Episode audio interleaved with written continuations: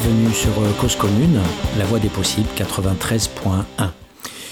Nous poursuivons notre euh, confinement, des émissions donc euh, à distance, mais toujours des, émissions qui essayent d'être dans un va-et-vient entre le, cette urgence de la crise et euh, une interpellation du quotidien euh, qui, euh, qui contraint le, sociologue aussi à, pouvoir traquer comme ça des, des, des phénomènes nouveaux en situation. je me souviens d'Hervé Morin qui, avec toute son équipe, avait suivi pendant des mois et des mois le village de Plosémet en Bretagne pour traquer le changement social pour aller vite de la tradition à la modernité. Donc là, il ne s'agit pas de suivre un changement euh, qui peut opérer sur euh, des dizaines d'années ou qui peuvent se voir presque même d'une année sur l'autre. Euh, l'arrivée de la télévision, par exemple, il y a aussi des, transformations très rapides qui sont associées à, cet accès immédiat de, l'audiovisuel dans, un village. Euh, mais euh, je parle, pensais au, au Bhoutan notamment, euh, qui était fermé, qui était presque interdit de tourisme pendant bah, depuis sa constitution. Ce petit pays coincé entre l'Inde et, le, Népal, il me semble, il me semble, en tout cas la Chine n'est pas loin. Et, et donc voilà, le, le, Bhoutan, des villages reculés, d'un seul coup la télévision, voilà, donc changement immédiat, rapide, etc. Non. Aujourd'hui, euh, effectivement, on va rester sur la, position classique, euh, la pauvreté, la précarité, mais en proposant aux éditeurs, aux auditeurs, aujourd'hui un document exceptionnel. Alors je ne dis pas exceptionnel parce que c'est moi qui l'ai fait, en fait je ne l'ai pas fait, je l'ai vécu. Euh, on ne sait jamais ce qui peut se passer quand on a une rencontre, un séminaire, ça s'appelle un séminaire. Ah, c'est vrai que le mot séminaire est bizarre parce qu'il peut venir du terme petit séminaire euh, où on forme les curés à devenir des curés.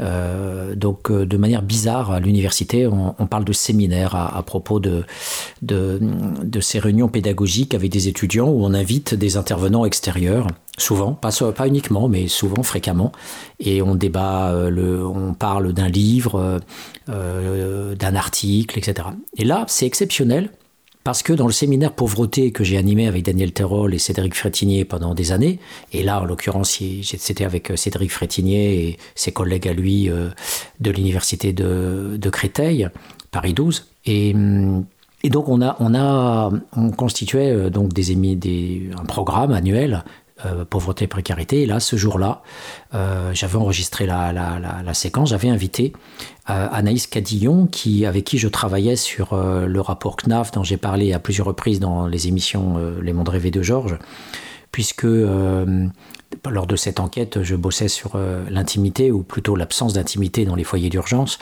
et elle, elle bossait sur la partie Bordeaux. Et Anaïs Cadillon est une, hélas, une une jeune chercheuse qui, qui euh, n'a pas pu euh, poursuivre dans son domaine. Euh, et elle s'en explique, notamment quand vous entendrez la bande. Et donc, du coup, elle a, elle a, elle a mené ses propres recherches auprès des femmes des bien avant qu'on commence l'enquête sur les, sur, les, sur les femmes et les hommes vivant dans des foyers d'urgence. Et hum, elle avait donc plusieurs, deux masters. déjà depuis plusieurs années, elle suivait des femmes. Et elle a une idée incroyable.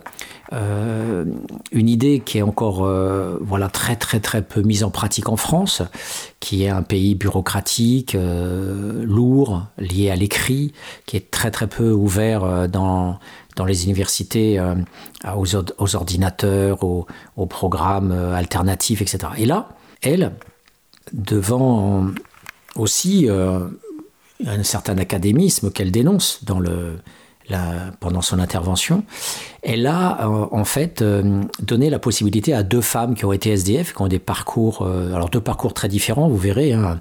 une femme qui a connu la rue suite à l'ASE, le placement, l'aide sociale à l'enfance, voilà, vous verrez euh, Elina qui vient de l'aide sociale à l'enfance, qui a été prostituée, qui a été à la rue et prostituée à, et toxicomane, a, donc un très long parcours de sous-prolétaire. Et puis, euh, elle dit très bien, Elina d'ailleurs, en présentant Jackie, la deuxième femme, que elle, au contraire, euh, était une fille stable, une fille salariée, et elle est tombée dans le, schéma de la désaffiliation de, évoqué par Robert Castel, donc tout simplement le démantèlement de l'appareil industriel français avec la reconversion du capital industriel en capital financier euh, dans les années 70-80, et le démantèlement du textile, le démantèlement de la sidérurgie, voilà, tout le démantèlement de, zones entières de l'appareil euh, productif qui n'était pas assez rentable.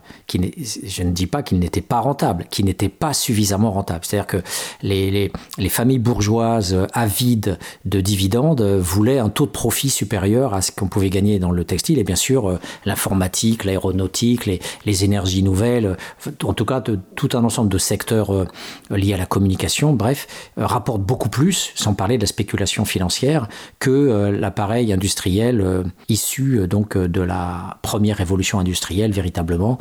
Et, donc du coup, c'est voilà, c'est un, schéma qu'on prend en pleine figure aujourd'hui avec le coronavirus et on se mord les doigts puisque euh, on est comme des petits toutous euh, face à la Chine, américains comme les autres, euh, pour les, respirateurs artificiels, les masques. On a vu les, Américains faire une surenchère récemment par rapport à, des, commandes de, respirateurs. Et, voilà, on, a, on a une sorte d'écrasement de l'Occident, euh, voilà, on pourrait dire vraiment con de pays capitalistes. Quoi.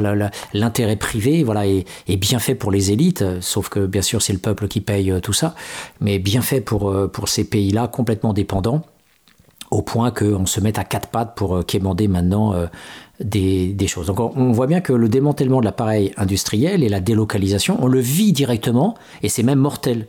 Voilà, on le vit directement. C'était déjà mortel au sens où le démantèlement des services publics, eh c'est un hôpital qui souffrait énormément et, ça souffrait bien avant euh, qu'il y ait le coronavirus, hein, puisque la grève des urgences pendant des mois et des mois a laissé indifférent le, petit Macron. Et et donc voilà, donc euh, euh, on se retrouve là avec ce schéma d'un séminaire où j'invite Anaïs pour présenter sa thèse, où sa thèse en cours consiste en fait à filmer et même pas filmer, à proposer la caméra à deux femmes SDF qui vont se filmer elles-mêmes dans le retour au logement. Et le, documentaire, si vous pouvez essayer de l'acheter ou de le commander en ligne, s'appelle Et maintenant les cimes, comme les cimes d'une montagne, et maintenant les cimes, parce que bien sûr, euh, les femmes ont, retrouvé, euh, donc le sous-titre c'est Regard sur le retour au logement de femmes après la rue, et voilà, j'en dis pas plus, le, titre est clair. Et vous verrez dans les, la petite heure que dure le, débat, euh, ce sont des femmes extraordinaires, des femmes euh, qui parlent, euh, et, elles parlent d'autant plus qu'elles ont été aussi produites à parler. C'est-à-dire que la, le lien social, la proximité, l'empathie, le savoir-faire relationnel d'Anaïs, et le fait qu'elle soit aussi une femme, et le fait qu'elle ait aussi travaillé pendant ses masters sur les femmes à la rue, le fait de ne pas avoir quitté ces femmes aussi pendant des mois et des mois, de ne pas avoir été dans je prends et je te laisse, comme font souvent les chercheurs, eh bien toute cette, euh, toute cette euh, on pourrait dire cet, cet amour pour l'autre au, au sens le plus profond du terme, euh, cette, ce respect pour autrui, a fait que les femmes ont été en confiance et elles ont accepté euh, euh, de faire. Euh, alors elle le dit, Anaïs, hein, la parole est, compliquée, ça part, ça part pas tout de suite avec de la parole ou du film. Alors ça part au départ avec d'autres supports. Il peut y avoir du conversationnel informel qu'on n'enregistre pas. Il peut y avoir des dessins. Il, peut y avoir des écritures personnelles. Et, et bien sûr, au, Brésil, le théâtre de l'opprimé part justement de ce mouvement des corps, de ce ballet des corps. Euh, plutôt que d'insister immédiatement euh, euh, sur, sur, l'écrit, sur le témoignage. Encore une fois, la France, comme l'Europe de manière générale, est avide des biographies depuis les années 70, où les histoires de vie ont fleuri à partir de ce moment-là. On n'en est plus aux mémoires, mais à, à toutes ces productions très narcissique du récit de soi, euh, qui pourrait être une sorte d'aveu, mais qui euh, bien sûr ne l'est pas, dans la mesure où bien sûr les gens filtrent et se mettent en scène géographiquement pour euh, raconter leur excellence et leur performance. Alors là, on a deux femmes, euh, des invisibles, et Anaïs elle-même était presque une invisible, puisque c'est une petite doctorante précaire qui a été en contrat CIFRE, qui est un contrat euh, euh qu'autorise euh, l'État, c'est-à-dire c'est un financement moitié État et moitié entreprise. Là, c'était une association dans le social, qui d'ailleurs l'a bien emmerdée au point qu'elle a arrêté sa thèse. Et parce que notamment il voulait que Anaïs fasse aussi d'un travail bureaucratique en restant à l'association, alors qu'elle est ethnographe et par définition elle devait être sur le terrain auprès des femmes. Donc une aberration, mais qui n'est pas étonnant le travail social où elle a eu la chance de tomber sur des tarés, et elle, a, eu la malchance de tomber sur des tarés. Et les deux SDF en parlent aussi dans le, séminaire que vous entendrez bientôt. Et c'est, donc cette, bonne femme euh, courageuse, cette Anaïs-là, euh, euh, précaire et, sans moyens, qui est parvenue à arracher au Conseil général et, et à la ville de Bordeaux un petit financement pour acheter des caméras et les filer aux femmes qui se sont filmées dans leur relogement. Alors je n'ai pas vu le, tout le documentaire, j'ai vu des séquences quand Anaïs est, venue euh, présenter avec euh, Elina et Jackie euh, leur, leur, travail.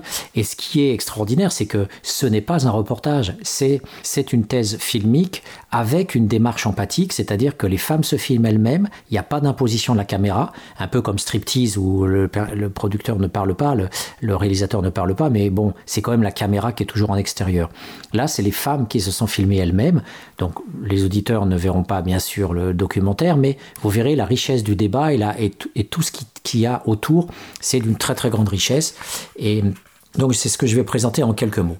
Alors ce qui est bien sûr la, la ce qui est très fort dans la démarche de base, c'est que, euh, euh, comme je l'ai dit, ce trio euh, fonctionne en symbiose.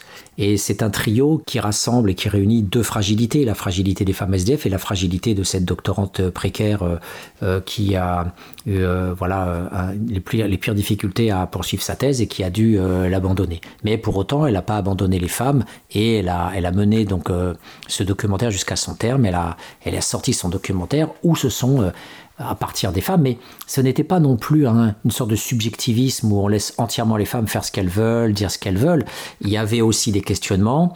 Euh, Anaïs leur posait des questions et euh, vous verrez dans les débats, euh, les filles ne se gênent pas pour dire que par moment, Anaïs euh, les emmerdait, qu'elle euh, voulait arrêter ou que c'était pas les questions qu'elle voulait entendre. Donc il y a eu vraiment, euh, dans une très forte complicité et un conflit nourricier et sans tabou, un, échange humain avec ses hauts et ses bas, avec ses moments d'intensité et ses relâchements, avec ses, coups de gueule et, puis ses, partenariats.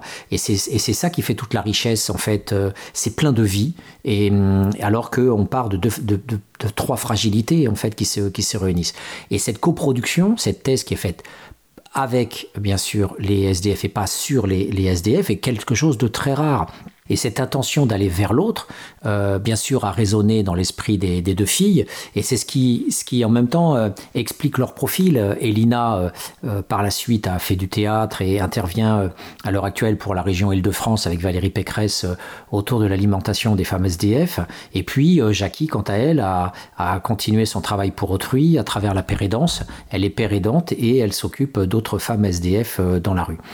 Euh, donc on est dans quelque chose qui est extraordinairement riche, euh, des précaires qui ont la parole, des précaires qui travaillent intellectuellement avec une chercheuse et qui coproduisent ensemble euh, des narrations, des récits, des, des, rushs, des, des, dialogues autour de rush, autour des images sélectionnées. 70 heures en fait ont été filmées, plus de 70 heures pour 52 minutes à la fin et euh, un don de soi qui se voit avec leur militantisme, leur, engagement, leur bénévolat.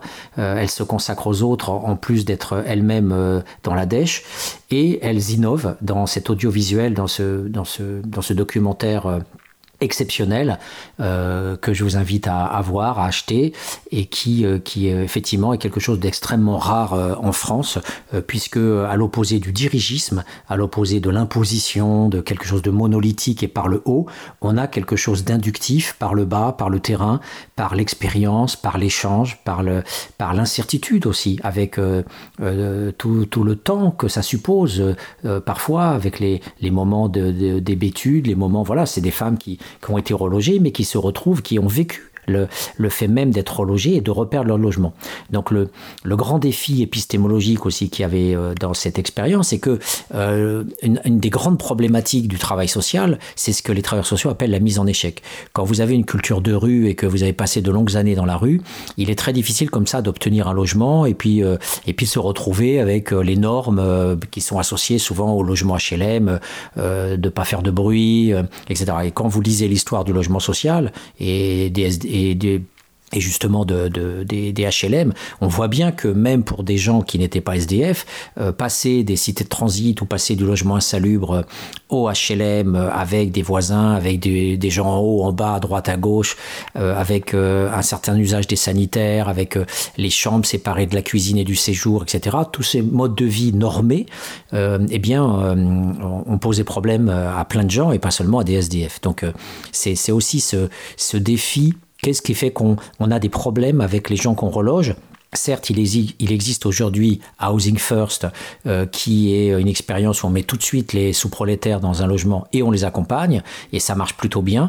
Euh, mais il est vrai qu'il y a quand même euh, un certain nombre de taux d'échec qui est parfaitement compréhensible par rapport au fait que les gens continuent à boire, font venir les copains, et les copains peuvent être prédateurs ou jaloux et, peuvent mettre à sac l'appartement parce que aussi il y a ces mécanismes de jalousie alors même que l'autre va aider ses pères en disant ben, viens chez moi.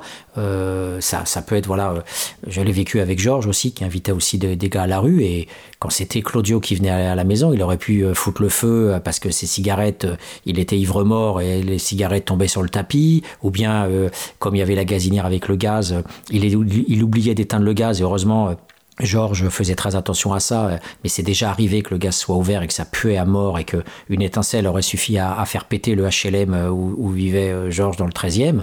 Donc on voit que le, les façons d'habiter voilà, sont compliquées. Et ces deux femmes euh, vont donc progressivement se filmer en train de se réapproprier le logement. Donc on a quelque chose, je le dis bien, exceptionnel euh, dans le documentaire bien sûr, je l'espère aussi dans les une heure de séminaire que vous allez bientôt entendre.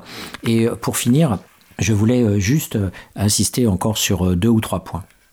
La, première surprise, vous verrez, c'est tout ce rapport à la santé, le rapport à, la psychiatrie et, toute cette ambivalence qui existe entre le, travail social, la psychiatrie, etc., par rapport aux sous-prolétaires. Vous verrez que dans, dans, les, dans les commentaires qui sont faits des travailleurs sociaux, qui sont dans l'ensemble assez critiques par rapport au contrôle social, et vous verrez, il y a quand même des, des choses très lourdes qui sont données par ces deux femmes contre les assistantes sociales qui les, qui les suivaient, eh bien, euh, dans l'ensemble, Elina notamment euh, loue les 20 ans de, soutien psychique euh, en psychothérapie qu'elle a pu recevoir euh, pour la sortir de la rue, de la prostitution, se, se autour de, la parole et, de son corps réapproprié progressivement, etc. Et il est vrai que tout ce qu'on apprend à l'université avec Foucault sur l'aveu, sur euh, les subjectivations forcées, euh, la, la bonne motivation pour revenir dans la société, etc., eh bien, on se prend aussi dans cette ambivalence où d'un côté on a bien euh, la médicalisation, la psychiatrisation, et encore une fois, je vous parle souvent de Vincent Lyon-Callot Medicalizing Homelessness, mais dans ses papiers, il a très bien montré comment euh, on déplace la question économique euh, du travail, euh, du logement à la question de la santé mentale pour dire suis un programme de anti-alcoolique ou de décontamination et, et, et, et tu t'en sortiras mieux. Et c'est vrai que ce déplacement culturaliste sur la santé, c'est vrai, c'est une manière pour les dominants de dire à la personne qu'elle est responsable de son destin, alors qu'en fait c'est l'effet de la précarité et de la souffrance sociale qui fait qu'on va se mettre à boire ou, ou à se droguer, surtout quand on est passé par l'ASE, qu'on n'a pas de parents, qu'on on on n'a pas de diplôme et qu'on se retrouve dans la dèche. Donc c'est l'enfermement culturaliste dans les addictions euh, permet de cacher tout ça mais euh, il n'empêche que euh, voilà, euh, Elina est très contente de son psy pendant 20 ans et visiblement elle lui doit quasiment la vie et elle, elle la loue. Donc il, faut, il faut voir aussi les deux faces du phénomène et ne pas être enfermé dans un gauchisme un peu débile où on serait là uniquement à dire que on est dans un culturalisme de la de l'individualisation et de la psychologisation. Ça existe, c'est vrai. le bel article de Zera Philopoulos dans les actes de la recherche sur la médicalisation de l'échec scolaire en 75 est un très beau papier euh, qui, rend compte de ça, et je vous parlais de Vincent Lyon-Callot à l'instant, mais il y a aussi des êtres humains, des médecins, des psychiatres extraordinaires qui accompagnent les gens, et, et là sur euh, deux femmes euh, SDF dont dont une qui est passée à la radio, il y a Farah qui est passée à la radio pas longtemps, ben, sa copine, elle s'en est sortie grâce à une AH, elle était prostituée, toxicomane, et c'est un médecin qui l'a sorti de la mouise en lui donnant deux fois plus que le RSA, et grâce à la et ben voilà, du coup, elle a pu retrouver un petit studio avec une APL. Donc on voit que le, médical est donc à, étudier dans toute sa complexité. La deuxième idée que je voulais partager avec vous, c'est qu'en fait, euh, on a un sentiment souvent d'inutilité quand on fait de la recherche. On se demande à quoi on sert, quelle est notre utilité. Et bien là, dans ce documentaire, on voit qu'Anaïs a mobilisé la recherche au service de la personne, au service de ces femmes SDF. Et, je rappelais dans le, séminaire que la recherche peut être aussi de la recherche-action. Euh, je le dis d'autant plus que j'ai consacré une grande partie de ma vie à faire de la recherche-action. D'ailleurs, les premières enquêtes que j'ai pu mener à Emmaüs, c'était de la recherche-action autour de la santé des SDF, où, j'organisais avec les praticiens de santé à l'intérieur d'Emmaüs euh, des bains de pied, on avait des débats avec les gens, on, les accompagnait euh, de plein de façons, euh, on essayait de lutter à l'intérieur de la structure pour changer les choses. Et là, la parole du sociologue, je dirais à moyenne portée, parce qu'on n'est pas dans la recherche fondamentale, on l'a fait souvent après coup, avec les notes qu'on a pu prendre et avec le recul nécessaire, mais sur le coup, on est euh, euh, abondamment instrumentalisé par une association, par une structure, euh, entre guillemets, qui nous exploite, mais vis-à-vis de laquelle, finalement, on est bien heureux de servir à quelque chose. Donc, Elina et Jackie sont aussi dans cette ouverture avec Anaïs, mais aussi avec la pérédance, qui est aussi une recherche-action de manière générale, parce qu'on est toujours dans la voie de l'expérimentation. Et c'est bien ça qui est riche aussi dans, dans ce séminaire comme de manière plus générale dans ces échanges euh, constructifs de changement social, c'est que quand on peut effectivement euh, rendre raison et participer à construire en coproduction des identités un peu plus stables, des façons de s'accepter, euh, un nouveau regard sur soi, un nouveau regard sur le monde, avec beaucoup de compassion, avec beaucoup d'empathie, mais, mais sans dégoulinade misérabiliste ou compassionnelle. et c'est, moi, je pense, toute la richesse du travail d'Anaïs Cadillon et de ses deux copines, euh, finalement, parce qu'elles sont devenues très proches et elles se quittent pas. Encore dernièrement, j'avais des nouvelles d'Elina qui me disait que voilà, euh, Anaïs euh, revenait d'Afrique où elle s'était mariée et elles se sont revues à Paris. Elle m'a envoyé une photo. Donc, ce sont après, comme je le disais en ethnographie, souvent des amitiés à la vie à la mort. Les gens ne se quittent pas, on devient amis, comme je l'ai été avec Georges. Notre émission Les Mondes rêvés de Georges, c'est aussi cette amitié jusqu'à la mort. Et, et c'est ça qu'il faut aussi retenir, chers auditeurs, c'est que vous avez un monde académique euh, souvent euh, euh, très empoulé et très narcissique, mais il y a aussi des façons de, de faire respirer cette université. Alors je ne parle pas des universités populaires parce qu'il y en a en fait très peu encore en France, hélas, hélas, mais il y a voilà tous ces, tous ces façons d'essayer de, proposer, de réfléchir autrement et souvent avec les devinés eux-mêmes. Voilà. Donc une, une, petite pause musicale et je vous laisse écouter cette émission jusqu'à la fin. Je vous dis à la semaine prochaine.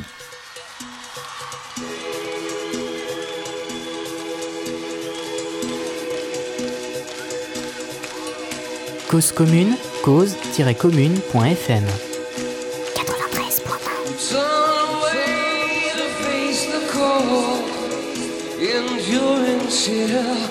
93.1 mercy, love. Your sun so bright, it leaves no shadows, only scars carved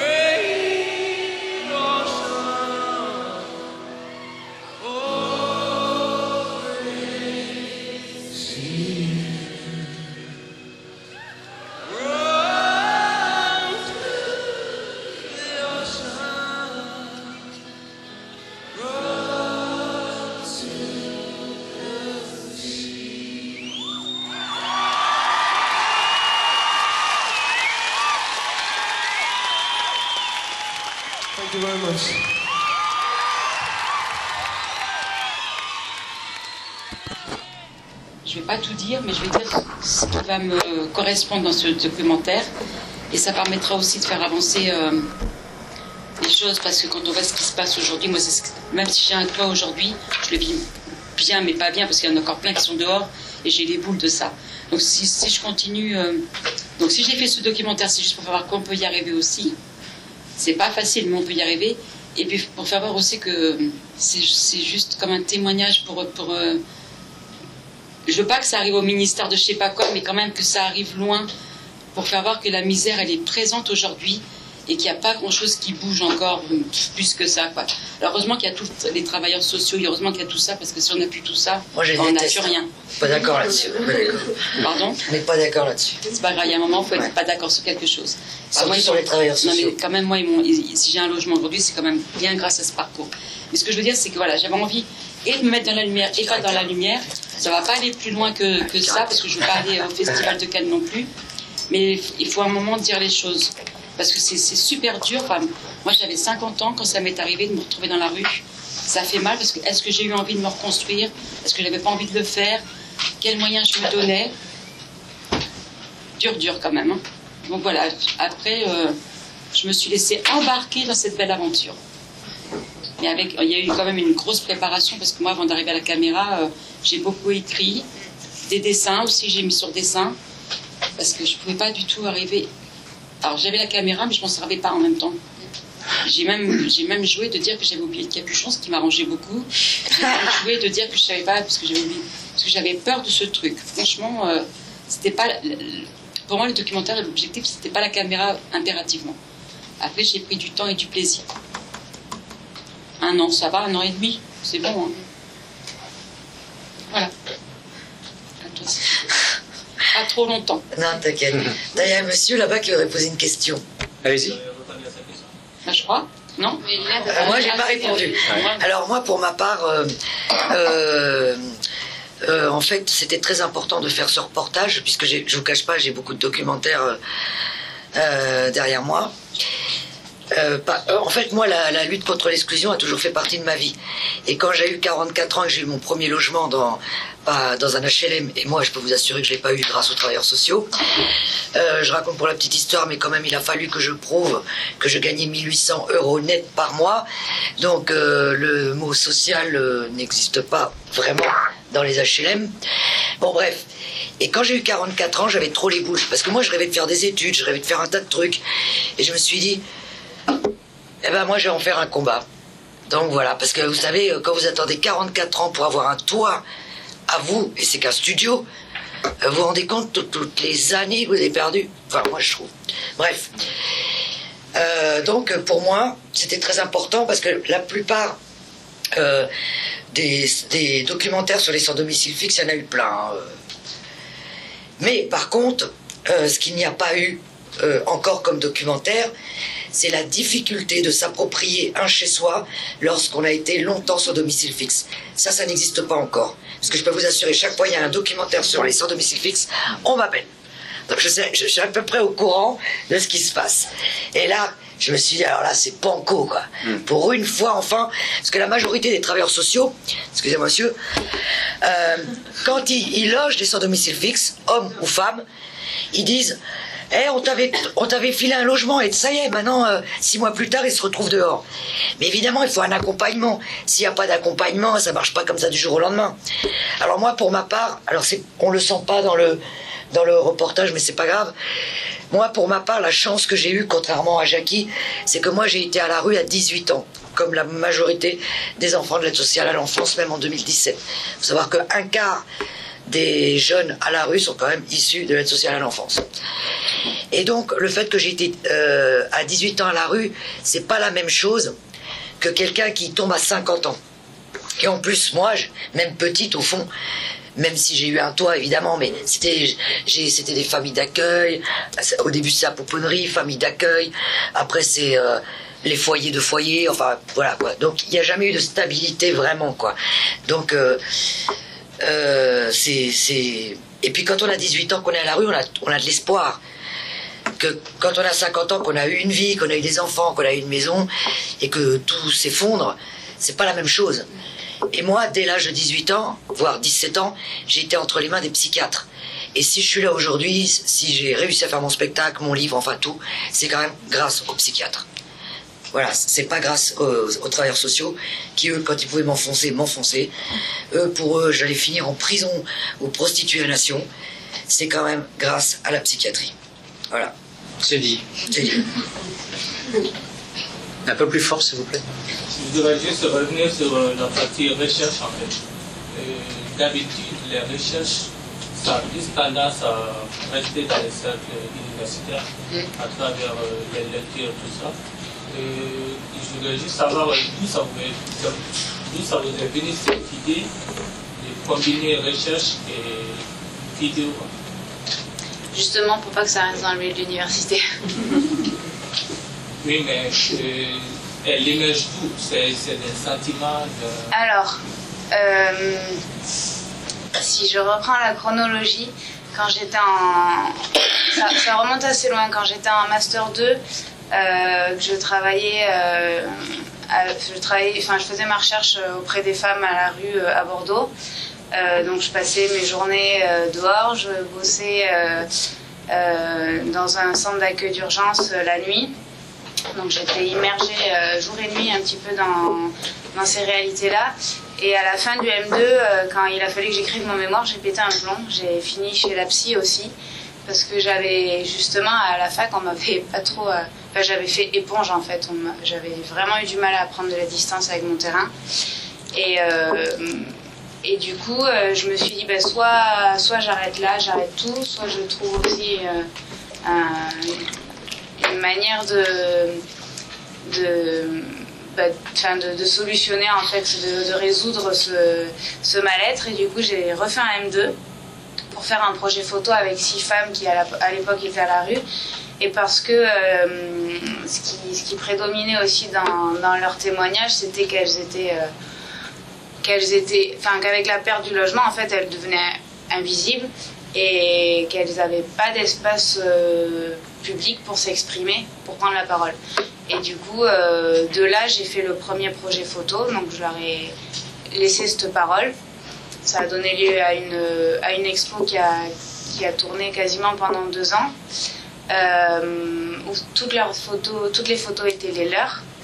Euh, j'ai pas, j'ai pas interféré, j'ai juste, euh, je les voyais une fois par semaine et euh, voilà, je, les accompagnais en fait, mais euh, j'étais plus dans, j'étais plus dans un rôle, euh, j'essayais de leur, donner confiance en fait. Et euh, de ces femmes du coup qui étaient à la rue, il y en a certaines que j'ai suivies jusqu'au retour au logement, euh, certaines qui ont justement aussi, euh, qui sont reparties dehors, qui ont fait trois mois en logement, qui sont reparties dehors, qui ont fait des allers-retours. Et là, je me suis dit, il y a, quelque chose à creuser.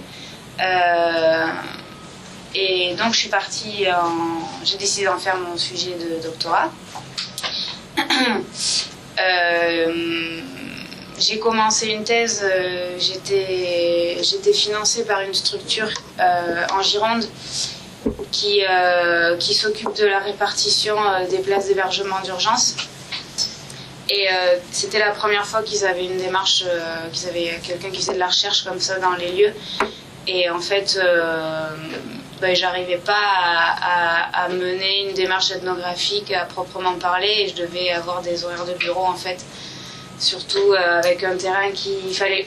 Normalement, je devais m'adapter aux, aux temporalités des femmes que je suivais et non l'inverse. Et, et pas, pas aux horaires de la structure. Et donc. euh, et pour d'autres raisons, j'ai arrêté ma thèse et je me suis dit de toute façon la thèse elle va rester à l'université, elle va pas être lue par grand monde.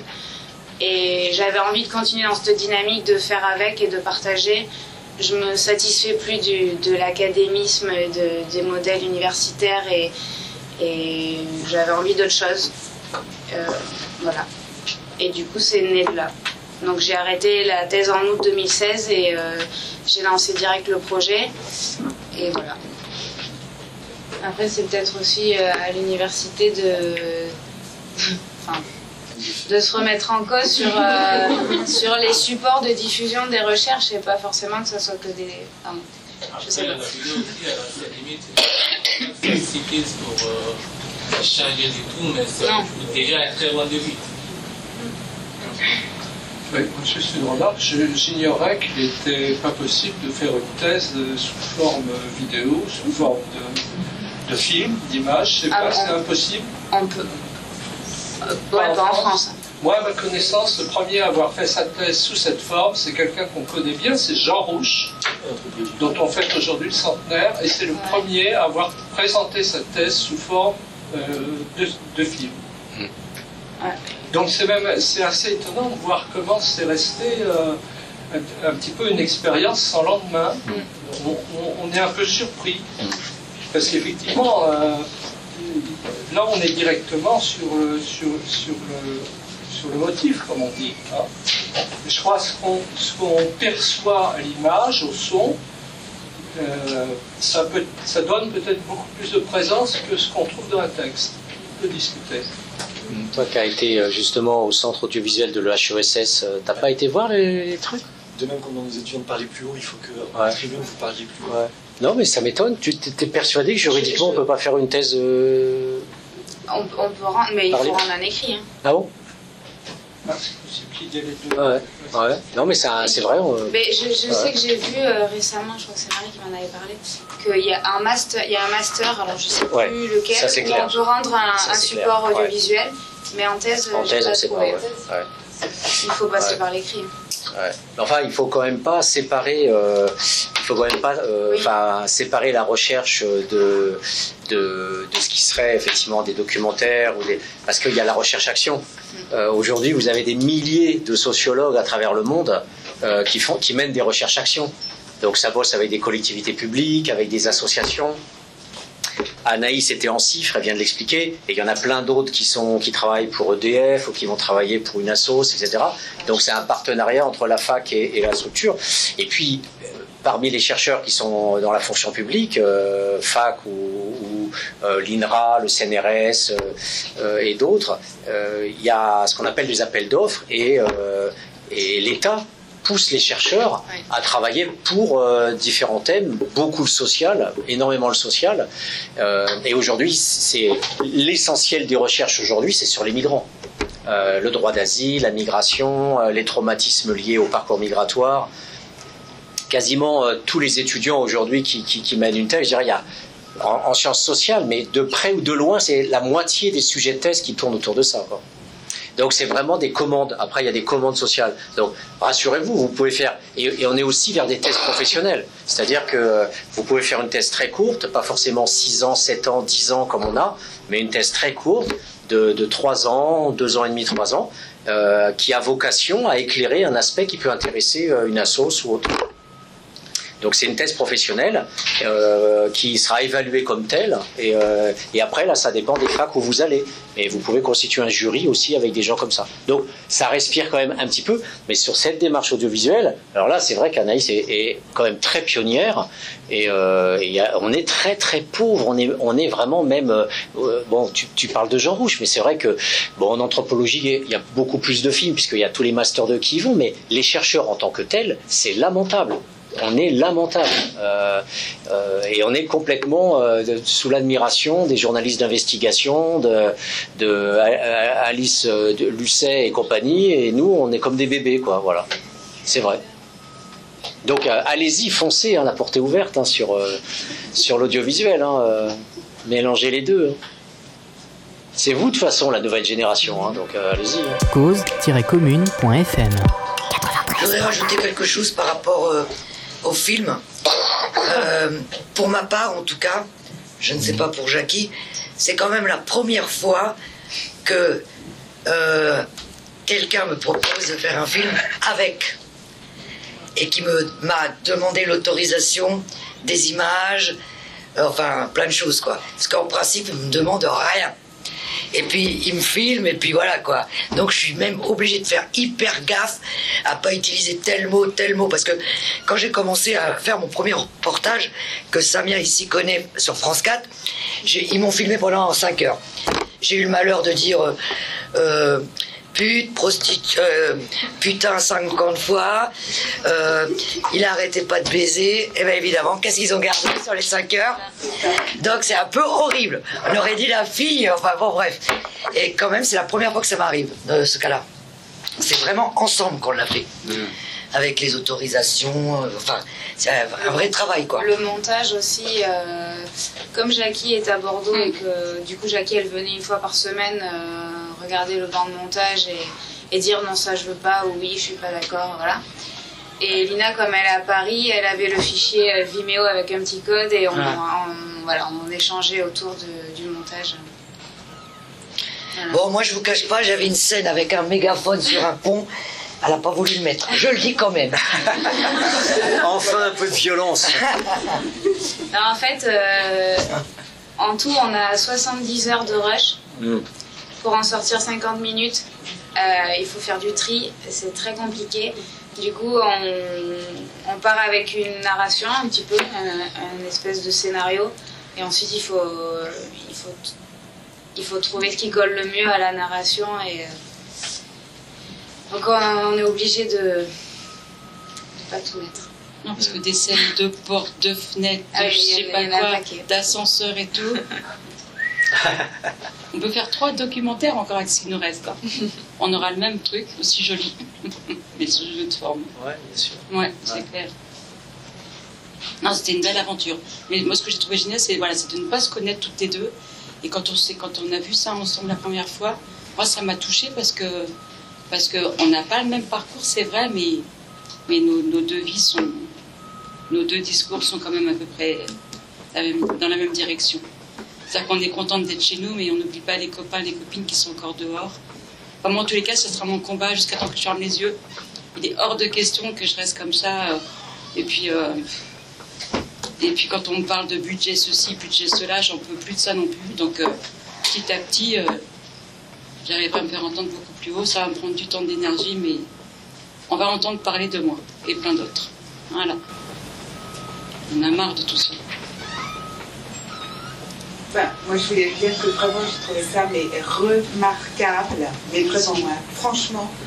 Et euh, je me dis, mais je souhaite vraiment de tout cœur que tout le monde puisse voir votre film parce que, veux dire, il y a une, une telle vérité, une telle sincérité, euh, il n'y a pas de jeu, euh, c'est la, vraie- vie, euh, malheureusement, de trop de gens. Et, euh, ah, mais je trouve ça, euh, et puis même d'avoir. euh, euh, pour vous euh, d'avoir eu cette idée-là. euh, je me dis, mais il faudrait euh, que ce soit une première et qu'on en fasse euh, pour euh, plein d'autres euh, causes, pour défendre d'autres causes euh, qui sont. Moi, je sais que j'ai des causes qui me tiennent particulièrement à cœur et euh, je me dis, si on me donnait l'autorisation d'en faire autant, euh, euh, j'allais dire, je serais vraiment partante parce que c'est tellement plein d'humanisme, d'amour de l'autre, de compréhension, et aussi bien pour vous qui avez, d'une certaine façon, j'aime pas dire le mot, mais joué le jeu.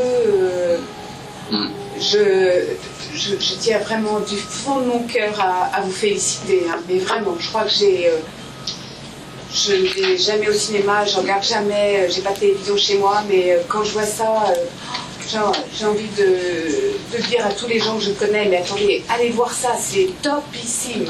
Mais vraiment, du fond de mon cœur. hein. Merci. Je pense qu'effectivement, un des enjeux euh, qui était euh, le, le plus compliqué, euh, c'est effectivement faire avec dans la science.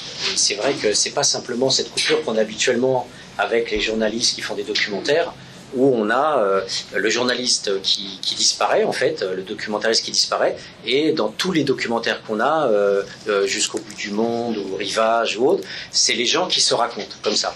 Et en fait, il y a une sorte de violence cachée du journaliste, euh, bien sûr à travers les coupes qui sont faites, etc. Euh, et, euh, et ils font comme si il y y avait un réel qui existait en soi. Et en fait, euh, euh, voilà, le, le- le- le documentariste se cache, on on l'entend pas poser les questions, on l'entend pas être dans la discussion, puis à un moment donné, hop, ça filme, et on croit que la personne se raconte, ou etc. Puis elle développe, puis à la fin, quelque part, elle est même manipulée en disant, euh, grâce à toi, j'ai pu raconter ma vie, ça. Et moi, ce que je trouve être le défi extraordinaire de ce que vous avez fait ensemble, c'est une coproduction de la science, comme, comme vous dites, jouer le jeu. Mais c'est un jeu scientifique, c'est-à-dire, vous avez joué le jeu de porter cet outil, euh, avec la galère de l'apprivoiser, etc. Et c'est très bien rendu. Euh, D'être dans, il y a, plein, plein. On y reviendra si on en discute, mais il y a plein, plein de, de voilà, d'analyses communes qui sont faites et méthodologiquement avec la caméra. Euh, notamment, le, il y a le troisième degré dans votre documentaire. Alors ça, c'était un truc hein, impressionnant. Vous êtes en train de regarder toutes les deux le documentaire où à l'intérieur, Ah une oui. de vous deux est en train de filmer. Ouais, je vois. Et quelqu'un vous filme en train de regarder Ouais. l'ordinateur de Ouais. quelqu'un qui est à l'intérieur en train de filmer. Voilà. Ouais. Donc là, on a des petites expérimentations euh, de type ethnographique, euh, voilà, que je trouve euh, vraiment euh, voilà, novateur. Et puis, euh, on voit, vous êtes tout le temps dans l'analyse, vous êtes tout le temps en train d'être vraiment dans la coproduction de l'analyse scientifique. Et ça, je, voilà, je trouve que c'est extrêmement euh, précieux euh, parce que euh, c'est une tension entre dire votre vécu, parce qu'il y a plusieurs volets de vécu, mais je pense que c'est pas que du vécu. Vous êtes dans l'analyse. Et, et, et comme il y a toujours un ethnographe qui est toujours dans l'analytique, c'est-à-dire qu'il découpe des thèmes. Alors vous, vous m'avez dit l'ascenseur, et puis après il y avait le thème euh, la porte. les- donc voilà, il y a quand même tout un construit, et on s'en cache pas. L'ethnographe est là avec ses questions. Et après, eh ben vous, vous pouvez dire, oh tu m'emmerdes avec ton truc, là, ta porte, ton ascenseur. J'ai envie de parler de ça ou de ça. Ouais, moi, je lui dis souvent, elle est nulle ta question. mais c'est vrai, des fois, enfin, c'est pas méchant, mais elle était nulle sa question. C'est quoi le truc là? On en est à quel épisode? Et juste pour euh, rajouter sur, euh, sur euh, par rapport à ce que vient de dire euh, Jackie, je vous mens pas, bon, là je rigole et tout, mais moi à un moment donné j'en avais tellement marre d'Anaïs, Samia et, et, et toi aussi, j'ai cru, je vous mens pas, je me suis dit non mais elle est tarée ou quoi? Bientôt elle va me demander de, de filmer en train de faire l'amour dans mon lit. Je jure, je n'en pouvais plus. Tu te rappelles? Et la dernière fois qu'on- qu'on a filmé, j'ai dit, ouf, ça y est, c'est terminé. Ah là, mais j'en pouvais plus, hein, je vous jure. Bah, tu te rappelles, hein, quand je m'énerve, je disais non, mais c'est pas possible, on me demande ça maintenant. Non, mais et c'était pas si terminé que ça, il y a une semaine du tournage. Oui. Moi, j'ai encore eu le droit aux questions-réponses, machin. Ah oui, d'accord. Ah non, mais sérieux, une semaine. Ah, parce que toi, t'habites Bordeaux. Moi, j'habite Paris, ça m'a sauvé. Non, mais c'est vrai, je jure. Un traumatisme. Eh oui, c'est exigeant. Euh, Est-ce que tu peux dire quelque chose Vas-y, vas-y. Non, t'as le droit de te défendre. Vas-y, vas-y. En même temps, c'est même pas méchant, c'est tout à fait Non. Mais non, non. Euh, avec Jackie, au début, euh, comme c'était, elle avait plus de mal à libérer la parole, du coup, c'est ce qu'on voit au début du film, on passait par l'écrit. Mm. Donc on faisait beaucoup d'ateliers d'écriture. En fait, le projet, on l'a commencé euh, en octobre 2016 et elles ont eu les caméras en février 2017. Mm. Et du coup, euh, au début, avec Jackie, on faisait de l'écriture, on faisait du dessin pour libérer la parole au fur et à mesure. Et ensuite, euh, voilà, ensuite il y a eu les caméras. Et euh, c'est vrai que par rapport à Elina, c'est surtout que, euh, en fait, moi, tel que j'imaginais le projet au départ, c'était, ben, elles auront, elles, avaient la, caméra en permanence au quotidien, et je me disais, elles, voilà, elles vont, elles vont l'intégrer dans le quotidien, elles vont vraiment. euh, Et en fait, c'était pas aussi évident que ça, et du coup, je leur, je leur soumettais des petits exercices. Oui. Pour, euh, pour, pour se servir de la caméra. C'est pour ça qu'Elina, elle a pu ressentir ça, parce qu'une fois, je lui ai dit, mais euh, par exemple, aller faire les courses, ça fait partie de ton quotidien aussi maintenant, avec euh, le calcul de, du budget et tout ça. Et- Je l'ai fait. Et du coup, je je vais pas dans le film. Moi non plus. Avec ma C'est ça. calculatrice, je l'ai fait aussi. Ça servait à rien. Non, ça, ça sera une prochaine fois. Il y a quelque chose que j'ai. Que, parce qu'il s'avère que c'est aussi une réponse à la question de la séparation entre la science. Une des choses les plus intolérables et les plus insupportables quand on travaille avec les gens, c'est de les abandonner. C'est-à-dire la sortie du terrain, comme on l'appelle en ethnographie. La sortie du terrain, ça s'appelle comme ça. Et, euh, en fait, euh, bah, il s'avère que euh, en fonction des situations des rapports, on, le fait ou on le fait pas avec un tel ou un tel. Et en ce moment, justement, une personne que je connais depuis deux ans qui est revenue au logement, c'est vrai que ça m'intéressait de regarder le docu par rapport à Patrice. Et tout à l'heure, vous avez dit dans le docu, bah oui, regarde, il y a de la lavande partout. Et euh, on peut appeler ça, d'une expression comme parmi d'autres, euh, une relation d'objet. Et ce sont des objets qui sont des sortes de forteresses, de blindages qui permettent de se réassurer, etc. Donc on peut aimer la lavande, une odeur, euh, etc. Et Patrice, il fout tout son pognon, toute son AH passe dans les plantes. Et donc, ça, c'est la jungle. Son, son studio est complètement entouré. Et à chaque fois qu'on s'appelle au téléphone, par exemple vendredi, c'est son anniversaire, on va faire la fête dans son appart. Donc, je dirais entre guillemets, vous êtes les bienvenus. hein. voilà. euh, et donc, euh, je vais chercher un autre résident d'un autre foyer, etc. Et puis, euh, on va fêter son anniversaire. Et à chaque fois, voilà, c'est viens voir ma nouvelle plante. euh, Ouais. Alors, il connaît le nom en latin.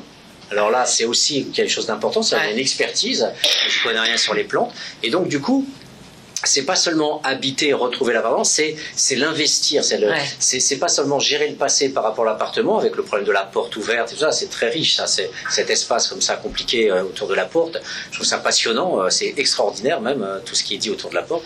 Mais là, c'est la façon de produire son appartement, voilà, et de et de l'investir euh, en fonction bien sûr du passé, en fonction de tout ce Ouais. qu'on a vécu. Mais voilà, c'est ça que j'ai trouvé très fort, cette comparaison qu'on peut faire entre plusieurs façons d'habiter, parce que la science c'est aussi la comparaison.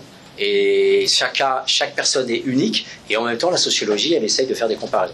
Et, et ça, je voulais savoir voir si chacune d'entre vous, justement, ressent ça, cette façon de produire quelque chose dans l'appartement, de l'investir d'une manière euh, vraiment, euh, pas excessive, mais vraiment Ouais. d'y donner tout son, tout son énergie à travers euh, une Pour- dimension. Pour ma part, euh, c'est le travail. Chez moi, c'est avant tout un lieu de travail. Hmm. Voilà, je, je- quand je suis chez moi, je travaille, je travaille. Et dès que j'ai plus de travail, bah, je vais dehors. Je sais pas quoi faire. Quoi. Voilà. Donc vous êtes tout le temps sur l'ordinateur, Ah, tout le temps, je, choses, travaille, etc. je travaille tout le temps. Ouais. Je- Il y a, je, peut-être qu'un jour j'y arriverai, mais c'est compliqué quand même pour moi d'être chez moi, je sais pas, de, de rien faire. euh, ou, alors, euh, je sais pas, ou alors faut que j'invite quelqu'un, faut que je fasse de la cuisine pour la personne. Mais pour moi, je ferai jamais de cuisine. Je vais prendre un yaourt, paf, ça y est. Donc, euh, mais c'est, vraiment un lieu de travail, un bureau. quoi. Quand je fais mes, quand- avant de faire, euh, je fais les collectes de vêtements. D'ailleurs, on le voit bien dans le reportage. Il y a tous les vêtements que je redistribue Mm. aux sans-abri dans mon quartier. Enfin, c'est un, c'est un lieu de travail, quoi. Après, euh, pour l'aménagement, euh, la- la- quand Patrick il, euh, Oui. il, il met la- l'étagère. C'était cet été, alors que ça fait euh, quasiment Ouais. deux ans qu'elle est dans le logement. Et du coup, euh, c'est vrai qu'au niveau matériel, ça fait pas longtemps que tu commences Ouais. à mettre des meubles et tout ça. C'est vrai. Et vous avez mis le miroir? Le miroir, alors en fait c'est assez marrant parce que je l'ai collé contre la fenêtre rideau. et il y a un rideau devant souvent. Donc, euh, mais j'ai horreur des miroirs moi. Pour vous dire, tout le monde est épaté quand je me maquille. En principe, je fais ça, tac, tac, rouge à lèvres. J'ai vraiment un truc. euh, J'aime pas les miroirs quoi. Bon, sauf quand je suis vraiment obligée quoi. Mais voilà quoi. Il y a le monsieur là. Non, mais moi, je oui, pardon. En fait, moi, j'ai commencé comme ça avec ma brosse à cheveux devant ma glace. je vous jure, c'est vrai. Je me- je- mais je, je m'enregistrais pas. Et je voulais savoir comment je pouvais parler, ce que je pouvais dire pas. Puis après, je me suis dit, bon, bah, ça, je m'en sors comme ça. On va l'essayer pour de vrai maintenant. Bon, après, ce qui n'allait pas, c'est que. Alors, la caméra, il faut faire attention pour cadrer, il faut pas aller trop vite. Parce que, du coup, ça aussi, on avait plein de leçons. hein. J'ai filmé ma salle de bain, mais j'ai fait un tour comme si je faisais un tour de manège. Mais c'était excellent. Deux Et j'ai parlé en même temps. Comment? Deux fois deux le fois, tour. oui, oui, deux fois. Non, mais c'est vrai, ça. Et il faut, il faut, alors après, il faut apprendre à cadrer. Mais c'est vrai, parce qu'une fois qu'on a tout ça, six mois plus tard, on s'en sort bien. On y arrive. Enfin, moi, ça, a été un plaisir. Et puis, bon, Adrien qui est pas là, mais il a été vraiment de bons conseils parce que il disait, tu vois, là, quand tu fais un, un truc comme ça, c'est pas que tu fasses du pro, mais pense à, à parler pourquoi tu filmes ça plus que ça, et, et tu bouges pas d'un coup comme ça. Enfin, ça a été un, ça a été un, un Adr- travail. Adrien, c'est Mm. celui qui a monté le film et qui, qui fait des documentaires. Et euh, juste un, un petit quelque chose. Avant, euh, avant qu'elle euh, qu'elle parle à la caméra et tout ça, je leur ai prêté euh, un petit dictaphone de, comme ça. Pour aussi avoir juste. euh, pour se concentrer juste sur- le propos et pas forcément sur l'image. Donc elles ont fait aussi juste des enregistrements euh, sonores. En faire plus, je sais pas. Faire toujours, oui. En faire plus, faire, euh, bah, trava- Voilà. Non, mais moi, ce que, vraiment, quand je, quand je dis sur cette formation que j'ai, que j'ai entendue, travailleur père, c'est vraiment important parce que parce que c'est pas facile de raconter son histoire, c'est pas facile de plein de choses. Et des fois, les travailleurs sociaux, assistantes sociales, parce que moi j'en ai, assistantes sociales, j'en ai un petit peu contre elles. Elles sont, Ah, elles quand sont- même. Chut, chut, chut. No comment. No comment. Non, mais tout n'est pas rose partout.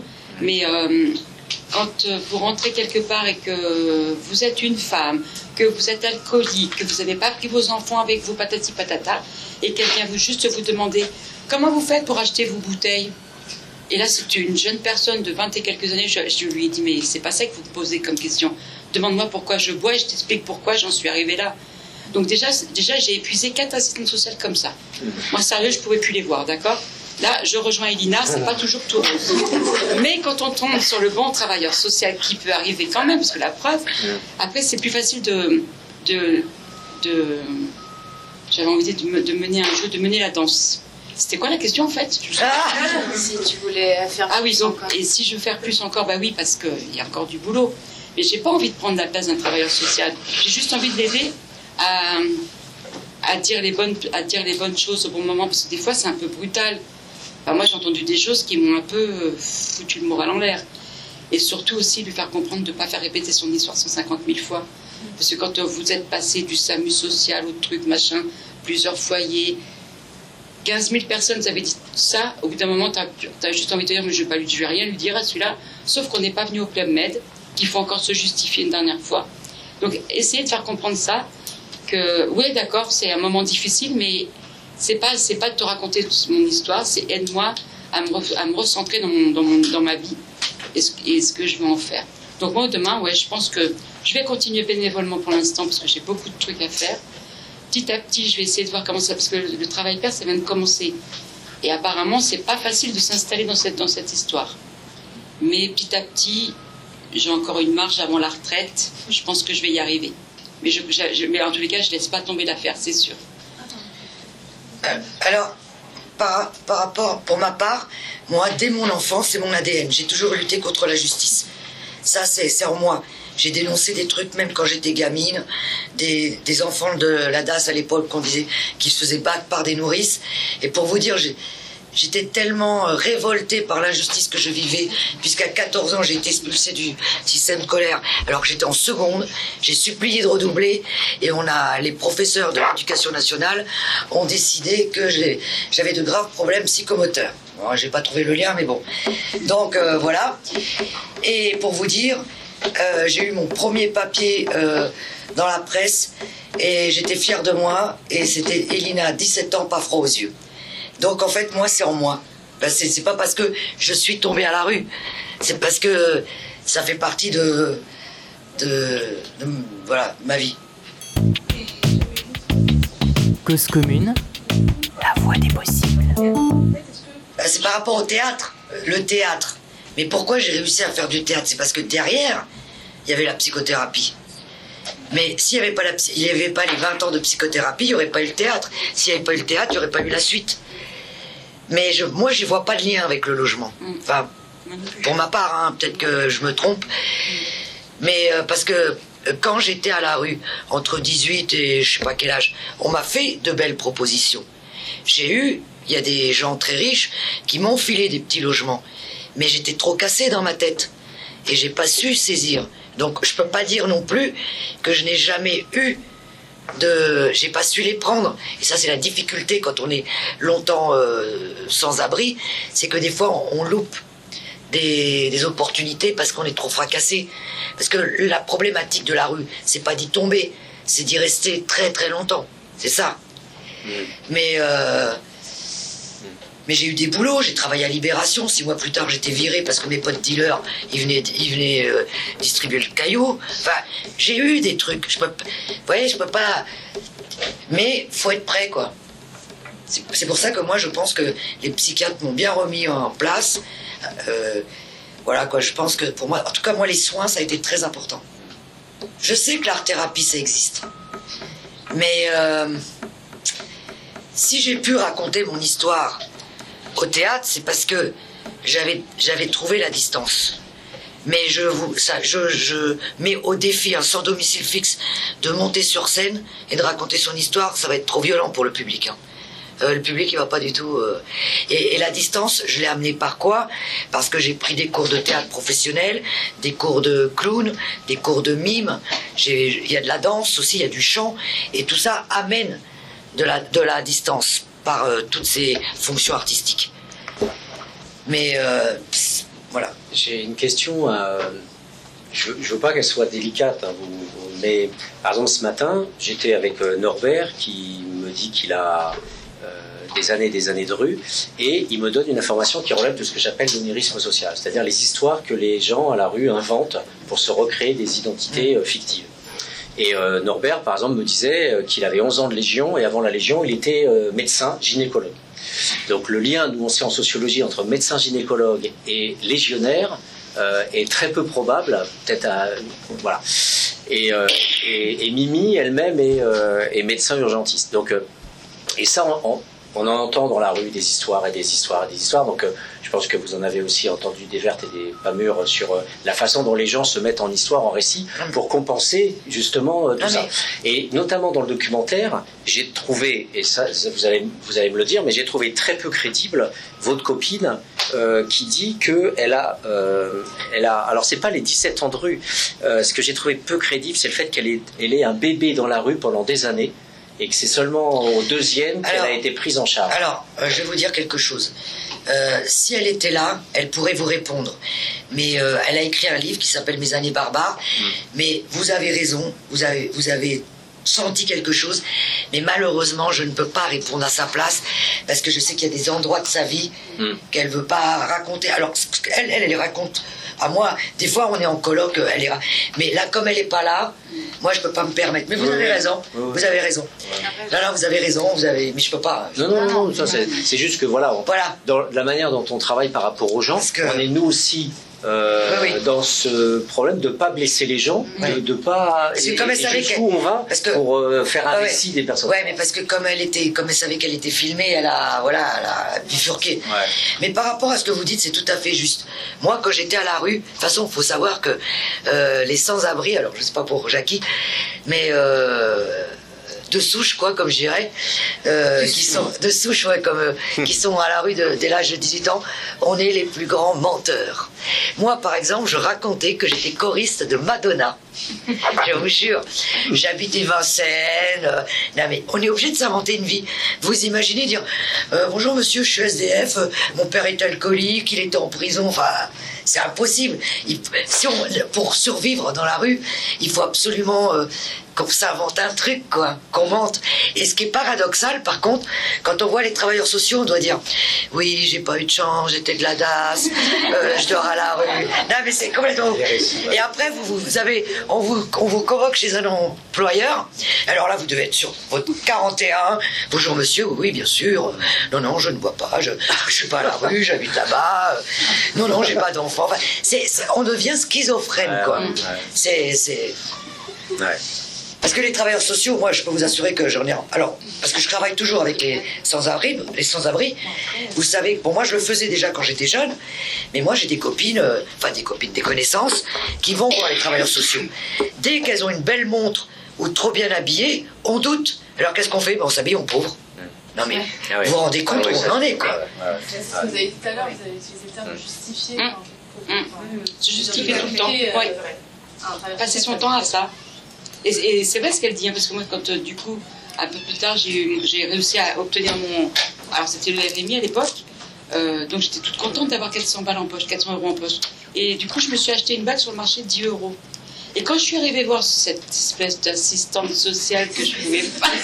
Saqué. Ouais, vraiment, je pouvais pas la verrer, celle-là. Et elle me regarde et me dit Eh ben, C'est nouveau ça Sérieux? Elle remarquait, mais elle, m'a- elle remarquait ce que j'avais sur moi.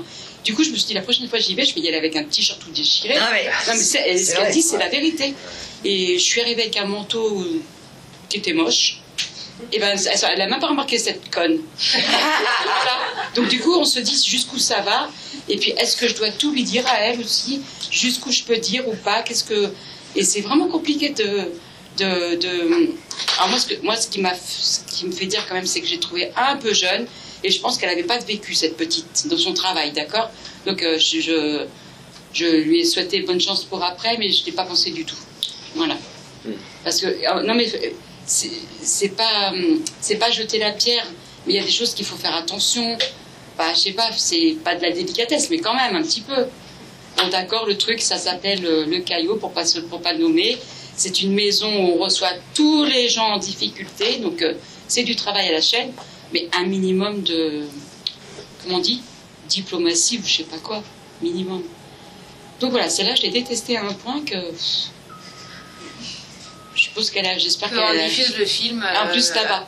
euh, ouais, Oui. dans deux semaines. C'est une, petite, une revanche sur la vie, ça, en même temps. Mais comme, comme elle sera peut-être plus là, qu'elle se rappellera plus de moi, je m'en fous en même temps, c'est pas grave. Enfin, pour dire que c'est super compliqué parce que, ouais, on se rappelle souvent plus de nous sur une bague ou sur un truc que sur la personne, euh, sa difficulté. Euh, par exemple, moi, quand je suis venue demander une fois, alors au tout début, avant mon RMI, j'ai demandé 25 euros juste pour aller m'acheter, euh, je sais pas, je crois que c'est un déodorant, un truc comme ça. Et l'autre qui me sort, ça sera pas pour acheter des cigarettes. hein. Et alors, c'est ton problème à toi. Les 25 euros, je vais en faire ce que je veux. Et ben, du coup, la première chose que j'ai fait avec les 25 euros, j'ai été me chercher un paquet de cigarettes et Ah, le mais déodorant après. Non, mais sérieusement, voyez, c'est quoi le problème de, de ces gens, quoi? Et si elle m'avait pas dit, peut-être que j'aurais pas pensé, parce qu'on fumait à plusieurs entre nous. Mais du coup, tellement ça m'a énervé, je l'ai fait. Voilà. Bon, après, j'avais plus de sous. Enfin bon. Je pense que justement un des enjeux extraordinaires de la de, de l'analyse euh, euh, faite par vous, c'est justement toutes ces zones invisibles euh, qu'on peut nous un petit peu dans l'ethnographie recueillir en parole, mais justement toutes ces petites choses, les petites les petites maltraitances, voilà, et, et- et c'est souvent effectivement des choses qu'on n'aura jamais dans les entretiens. Si jamais on se contentait de faire des entretiens avec les travailleurs sociaux. Vous avez le droit, les règles, l'éthique, Ouais, appris à écoles. Mm. Mais en fait, en pratique, on a des travailleurs sociaux militants et des des salopards, voilà. Et on a les deux profils.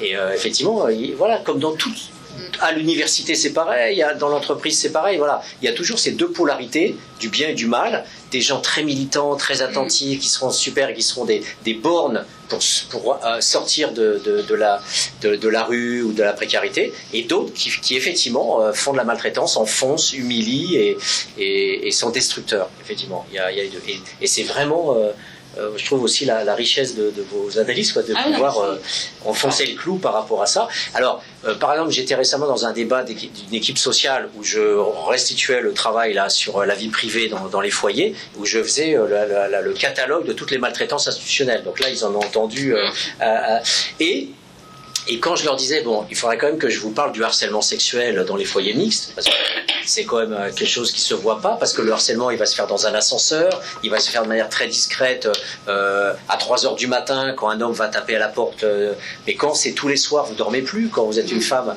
vous avez beau vous enfermer à clé, vous avez quand même ce harcèlement permanent des, hommes, en couple ou pas dans le foyer, hein, ça, il y, il y a toutes les figures possibles. Eh bien, la réponse immédiate, c'est la, c'est la défense les travailleurs sociaux, dans l'ensemble, hein, parce qu'il y en avait qui analysaient toutes leurs fautes, bien sûr, mais dans l'ensemble, il y avait cette sorte de, de défense corporatiste qui consiste à dire oui, mais vous savez, il y a tellement de femmes qui sont psychotiques et qui racontent n'importe quoi. Voilà. Et ça, on- on- on- là, on sent bien cette, ce refus de, de voir que voilà, il y a ce principe qui fait que c'est quand même généralisé. Ben non, le premier argument, c'est pas dire oui, effectivement, c'est général, mais il y a un tout petit résidu de femmes psychotiques, c'est vrai, mais non, c'est de dire non, non, attendez, méfiez-vous de leur discours. Et ça, c'est vraiment une violence extraordinaire que nous, on peut enregistrer, mais quand on est dans la précarité et qu'on on entend ça, bah, on a envie de lui péter la tête. Quoi. Hum. Et le mot est faible. Et là, on est fait. D'autres questions? Alors, plus fort, s'il vous plaît. Cause commune, cause-commune.fm. Moi, j'ai rencontré quelqu'un du SAMUS, de la Fondation d'Armée du Salut. Ça fait un an et demi qu'il est en, place. Et en, en discutant avec lui, il m'a dit que c'était super compliqué d'être à côté du travailleur social. hein. Il a mis un an et demi pour s'intégrer. euh, et aujourd'hui, ça va, mais c'est quand même vachement dur parce qu'ils ont quand même peur qu'on leur prenne leur place, les travailleurs sociaux. Puis ils n'aiment pas trop qu'on parle aussi à leur place. Donc c'est pas, c'est pas facile. Mais moi, je, on est plusieurs à le penser. C'est que c'est pas, c'est pas prendre votre place, c'est juste vous aider à, à pas dire des choses qu'on n'a pas du tout envie d'entendre quand on va pas bien. C'est juste un accompagnement. Mais eux, ils n'aiment pas, c'est parce qu'on a, c'est, c'est leur piquer leur boulot. Sauf que s'ils savaient bien le faire aussi gentiment, et je dis, je dis, hein, ils sont pas tous mauvais, mais s'ils savaient si bien mener leurs histoires, parce que je fais partie d'une commission qu'on appelle le DALO, le droit au logement opposable. Et combien de dossiers sont refusés parce que manque des papiers? Or, à la base, ce sont les travailleurs sociaux qui vous envoient sur cette mission. Donc déjà, s'ils faisaient leur boulot à la base, le dossier, il partirait pas en attente. Et ça fait, ça fait deux fois que j'y vais, ça fait deux fois qu'il y en a, ça fait trois fois qui n'ont pas leur dossier complet. Il y a un problème quand même. S'il faisait son boulot comme il faut, ce petit monsieur, le- la personne aurait son logement au bout d'un mois ou trois mois, vous voyez Et ça, allez leur faire entendre, c'est pas vrai. C'est presque pas vrai, du moins. Donc ils, ont besoin d'un accompagnement aussi parce que, bah, même si ça doit aller vite, il faut faire son travail comme il faut quand même. hein. Et là, c'est pas de peau parce que du coup, maintenant que je suis dans la commission, euh, j'ai j'ai un peu plus de pouvoir à leur dire euh, attention, les dossiers sont pas complets, les gens n'auront pas de logement à cause de vous. Vous vous rendez compte à quoi on en est arrivé?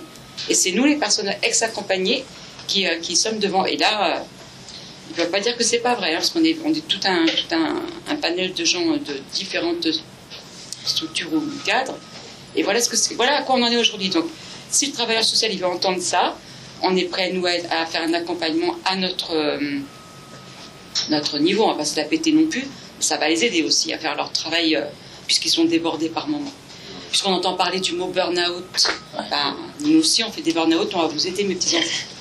Alors, pour compléter ce que vient de dire Jackie, pour, avoir, euh, pour régulièrement faire des, conférences devant les travailleurs sociaux, il faut savoir qu'aujourd'hui, le travailleur social, c'est un peu comme à l'éducation nationale. Je veux dire, euh, voilà, euh, on a fait tant d'études, on ne sait pas quoi faire. Bon, voilà, on passe un concours, on devient travailleur social. Ensuite, il faut savoir que les travailleurs sociaux, moi, je les trouve pas assez rebelles. En fait, derrière toutes ces, structures, c'est en fait, c'est un peu géré comme des entreprises. Sauf que c'est pas des entreprises. Il y a beaucoup d'histoires d'argent. Parce que moi, j'ai voulu être assistante sociale à une époque. Et j'ai su très vite que je ne pourrais jamais, parce que je ne voulais pas être soumise à des choses euh, qui sont inimaginables. Et puis, euh, bref. Et en fait, ils obéissent tout simplement à, l'institution, aux, règles politiques. Et surtout maintenant, les structures sociales, sauf celles qui sont pas subventionné, c'est, ça parle que de budget. Il n'y a que de ça. Alors, j'ai fait 100 lits, 100 lits multipliés par 60 égale. Alors, des fois, en réalité, euh, il restait 10 lits. Bon, on va dire qu'il y avait 110 lits. Qu'on a été obligé de mettre deux matelas en plus. Enfin, c'est, c'est devenu, euh, que ce soit les restos du cœur. Alors, sans critiquer Emmaüs, parce que je connais quand même bien Emmaüs, puisque j'ai fait pas mal de. Mais Emmaüs, chaque truc est, est géré comme une entreprise. Maintenant, on choisit ses clients. Excusez-moi, c'est très méchant ce que je dis. Avant, à mon époque, tu buvais, on te prenait. Maintenant, l'urgence, on prend les mieux quand même. hein. Non, mais tout est comme ça, quoi. C'est aberrant. J'avais une, une question au fond et j'en profite pour te dire que c- on va, il est 16h, mais on va continuer un tout petit peu, mais jusqu'à 16h10 si c'est Mhm. possible. D'accord. Puis après, il faudra qu'on. Ouais, ouais, je sais, comme d'habitude, ils, ont, ils doivent travailler ensemble. Ah oui, d'accord. Oui, non mais on. Ah, on travaille à l'université. Après, ils bossent. Après, là, ils rient pour le moment, mais après, loin. Tout au fond, tout au fond, tout au fond, monsieur. Attends, oui, mais il y avait. euh, vous, vous- Ah, je crois que monsieur avait levé le doigt tout au fond. C'est bon Il a répondu à la question à même. euh, Ah bon, d'accord. Ah bon ok. D'accord. Donc, allons-y. J'ai pas arrêté, vous aviez bien levé le doigt Qui ça?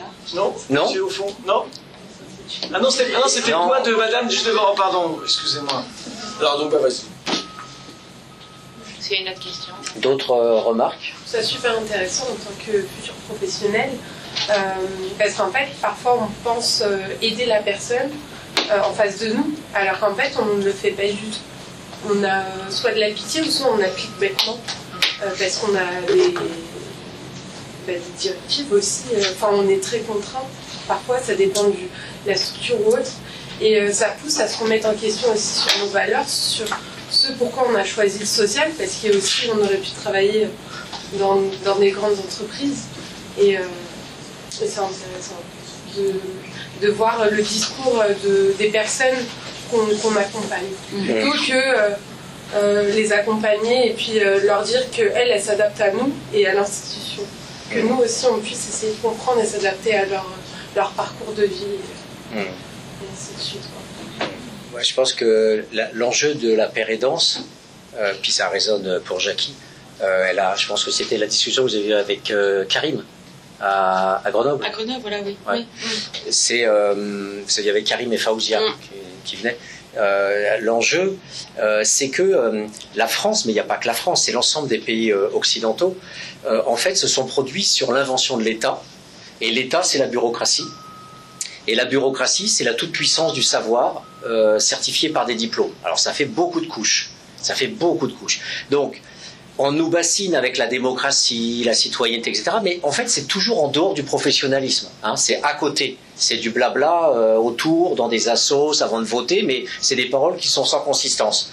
Mais quand il s'agit d'avoir le prendre le gamin pour le mettre dans un foyer, euh, dire toi je te mets dans un centre ou pas, etc. Voilà, ce sont des professionnels. Et ces gens-là sont chevillés, ils s'en rendent même pas compte, à, à des siècles d'histoire de fabrication de l'État, de la bureaucratie et de la toute-puissance du savoir de celui qui a été certifié par l'école. Voilà. Et ça, la pérédance, c'est quelque chose qui effectivement leur fait très mal. Ils, ont du mal à lâcher prise. Ils ont du mal à dire, euh, bah, vous euh, effectivement euh, les résidents, avec euh, alors on les appelle les experts du vécu aussi. Les, au Canada, euh, les Belges, les Canadiens sont très en avance par rapport à ça, mais particulièrement sur la santé mentale, très peu sur les SDF, très très peu.